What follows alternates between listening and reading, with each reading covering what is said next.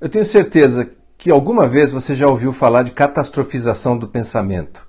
É aquela alteração cognitiva que faz com que a pessoa sempre pense que algo vai dar errado. Em outras palavras, que as coisas vão terminar de modo catastrófico. O que quer que aconteça que venha ao seu encontro, se é uma brisa para ele, vai terminar em tempestade. É, é, mais do que um pensamento negativo, é realmente essa sensação de que o fracasso é inevitável e irreparável. Talvez você conheça pessoas assim, talvez você esteja vivendo uma experiência assim. Os estudiosos da mente humana, eles dizem que por trás daqueles que se sentem frustrados, deprimidos, depressivos, esse pensamento catastrófico, ele está sempre ali, presente, como um fantasma, como uma labareda sempre acendendo a mesma fornalha. Algo vai dar errado e vai dar muito errado. E essas pessoas com sensação de serem fracassados, deprimidos, depressivos, elas estão presentes pelo mundo afora. Mas o Brasil, segundo os dados estatísticos, ele é o campeão da América Latina de deprimidos. Nós temos um exército de milhões de pessoas deprimidas. Mas aqui está o problema.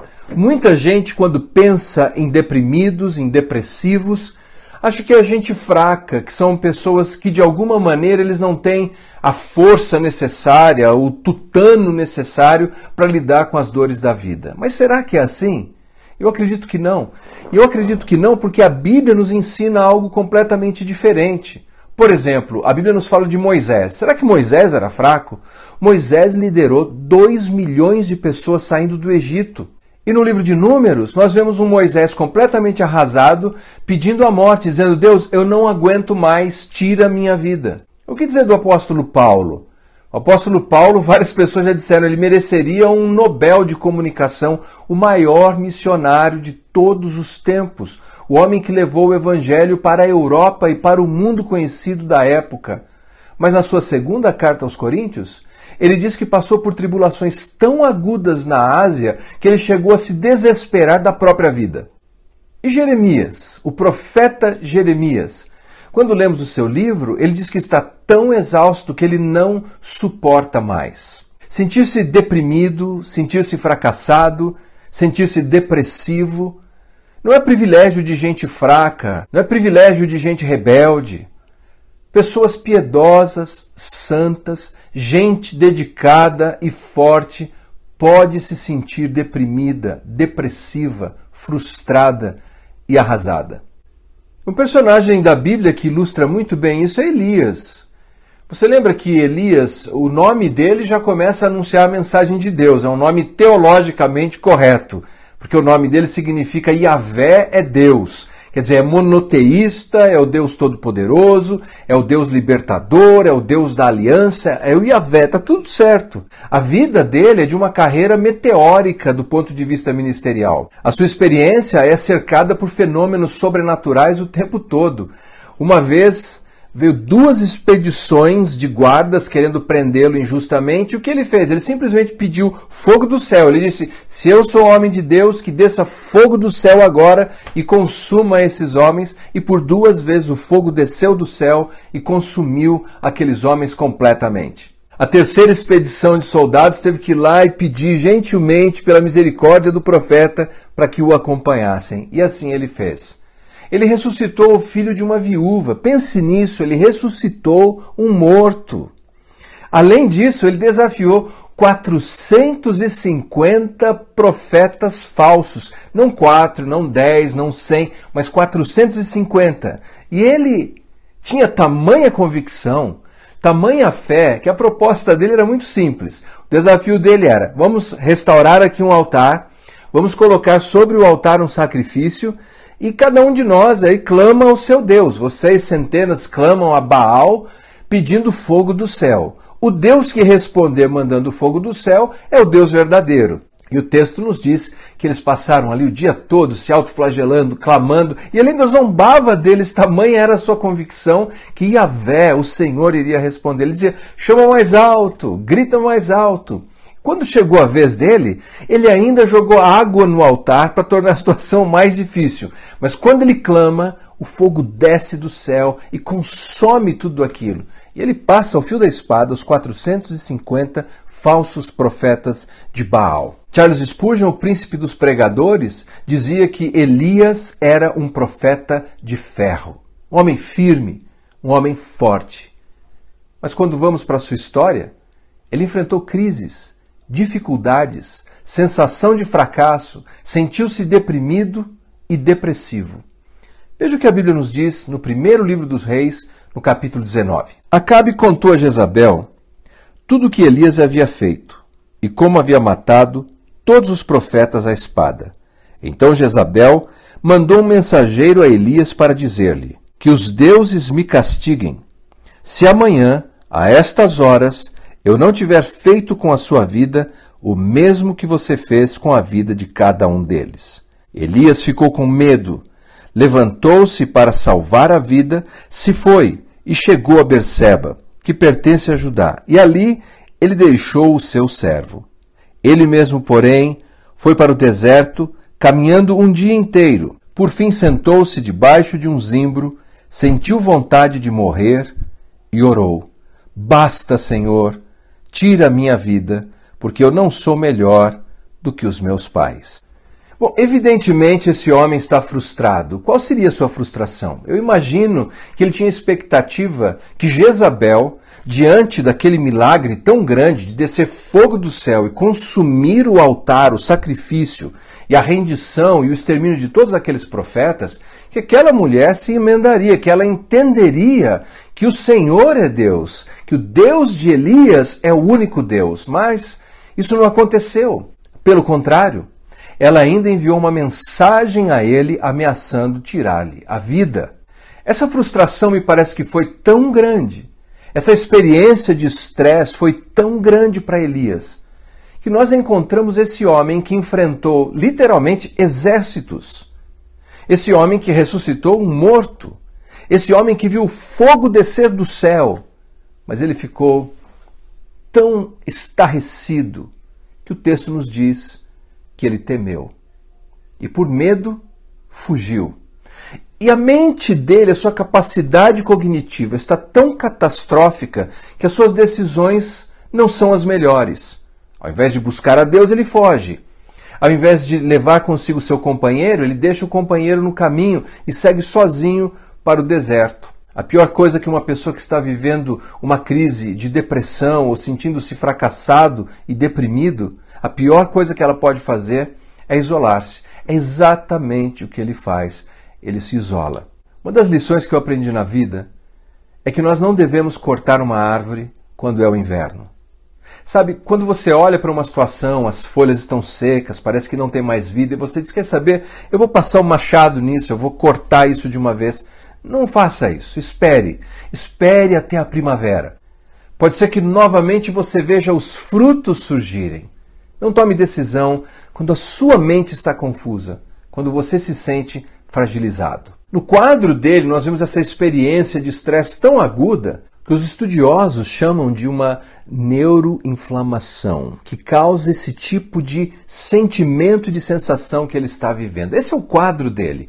Você olha, ele tem medo, ele foge, ele se isola, ele se sente sozinho, exausto e com pensamentos de morte.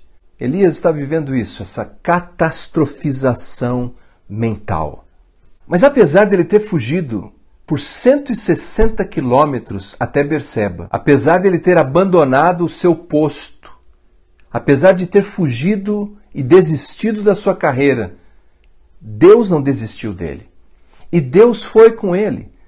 E quando continuamos lendo o texto, nós vemos que um anjo do Senhor o tocou enquanto ele dorme embaixo de um arbusto, embaixo de um zimbro, cansado da vida, um anjo tocou-lhe e preparou para ele pão sobre brasas e água. Deus deu a ele todos os nutrientes físicos e toda a hidratação necessária. E a voz que lhe era necessária também, porque Deus fala com ele por pelo menos duas vezes nesse texto. Veja, na Bíblia nós aprendemos que Deus cura pelo menos de três maneiras. Deus cura de modo natural, isso é, com repouso. O salmista costumava dizer que Deus afofa a cama do enfermo. Isso é, Deus prepara aquele momento para que naturalmente a pessoa se recupere. Segundo, Deus cura por meio medicinal. Você se lembra quando Timóteo reclamava das suas frequentes dores estomacais? O apóstolo Paulo escreve em sua carta e diz assim: Não tome apenas água, mas toma também com um pouco de vinho. Porque a água naqueles dias era insalubre e o vinho era utilizado como uma espécie de antisséptico natural. Em outras palavras, Paulo estava dizendo: por conta das tuas frequentes dores estomacais, tome esse medicamento. Terceiro, Deus pode curar por meio sobrenatural. O que nenhum de nós tem o poder para fazer é determinar a Deus como Deus agirá. Afinal de contas, há um único Deus, e não sou eu e nem você. E no caso de Elias, nós vemos que Deus providenciou para todas as suas necessidades física, emocional e espiritual. Veja o que ele diz no capítulo 19. O que você está fazendo aqui, Elias? Versículo 13, parte C. O que você está fazendo aqui, Elias? Por duas vezes Deus pergunta ao profeta: O que você está fazendo aqui? A essa altura ele está dentro de uma caverna, isolado, fugindo, com medo, pedindo a morte, imaginando o pior dos cenários, e Deus diz: O que você está fazendo aqui? Por duas vezes Deus faz essa pergunta tão terapêutica. Deus está presente e ajuda o profeta a fazer um exercício de introspecção e entender quais eram as suas frustrações, o que estava produzindo essa angústia, o que estava fazendo com que ele projetasse catástrofes na sua vida. Afinal de contas, a vida dele não estava nas mãos de Jezabel. A vida dele estava nas mãos de Jeová, assim como a minha vida e a sua vida está nas mãos de Deus, e o nosso Deus cuidará de nós. É muito interessante que durante essa experiência de reconstrução, ele tem visões espetaculares, como terremoto, como fogo sobre a penha, ele ouve tempestades, mas ele diz que Deus não estava em nada disso, nem no fogo, nem no terremoto, mas Deus estava num sussurro tranquilo. A voz de Deus, tranquila, presente, dizendo: que você está fazendo aqui? Pensamos algumas vezes que Deus estará presente se algo espetacular acontecer à nossa volta. Mas muitas vezes Deus está presente num sussurro discreto, na brisa que sopra o cabelo, num carinho, num cafuné celestial. Deus está presente. Então não importa que frustração estejamos vivendo ou que dificuldade, não importa se tentamos fugir de Deus, se desistimos de Deus, Deus não desistiu de nós, Deus não desistiu de você.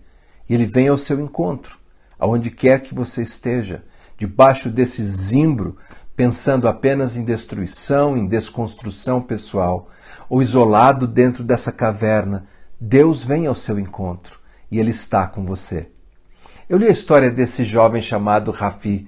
Ele era um tradutor entre os vietnamitas. Ele costumava traduzir para missionários americanos. E quando na década de 50 aconteceu a guerra entre Estados Unidos e os vietnamitas, ele foi preso, porque ele, ele era suspeito de servir ao exército americano. Por conta disso, tiraram dele todos os livros de língua inglesa. Tiraram a Bíblia, tiraram livros devocionais, tudo e jogaram ele numa prisão suja. Os primeiros dias ele orou pedindo libertação, nada aconteceu, e com o passar dos dias, uma mágoa, uma frustração, ele foi sentindo deprimido. Ele já não orava mais, não pensava nas coisas de Deus e não tinha mais interesse. Talvez Deus sequer existisse, ele dizia. Mas um dia, quando ele foi designado para limpar as latrinas dos soldados, quando esvaziava uma lixeira, ele viu um pedaço de papel e teve a impressão que no título estava em inglês Romans, Romanos. E ele pegou aquilo e colocou no bolso. Levou para o seu quarto e lá debaixo do seu mosquiteiro, com uma luz bruxuleante, ele começou a ler. Era de fato a carta de Paulo aos Romanos, capítulo 8, e ele leu: Todas as coisas, porém, cooperam para o bem daqueles que amam a Deus e são chamados segundo o seu propósito. Quando olhamos para a vida de Elias, nós vemos que no meio de toda essa dificuldade, de toda essa depressão que ele enfrentou, Deus estava trabalhando na vida dele.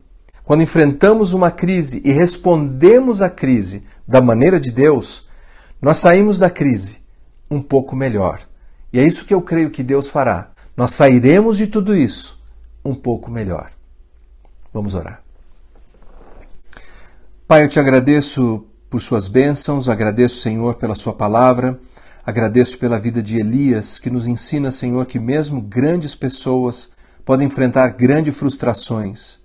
E nesse processo de enfrentar frustrações, essas pessoas podem, Senhor, acabar se sentindo deprimidas, depressivas e com o sentimento, Senhor, de que há sempre uma catástrofe ali adiante. Que essa história possa nos fazer lembrar que o Senhor cuida de nós que nós não estamos desamparados. E assim como ao longo da história o Senhor cuidou de tantas pessoas, o Senhor continua cuidando de nós.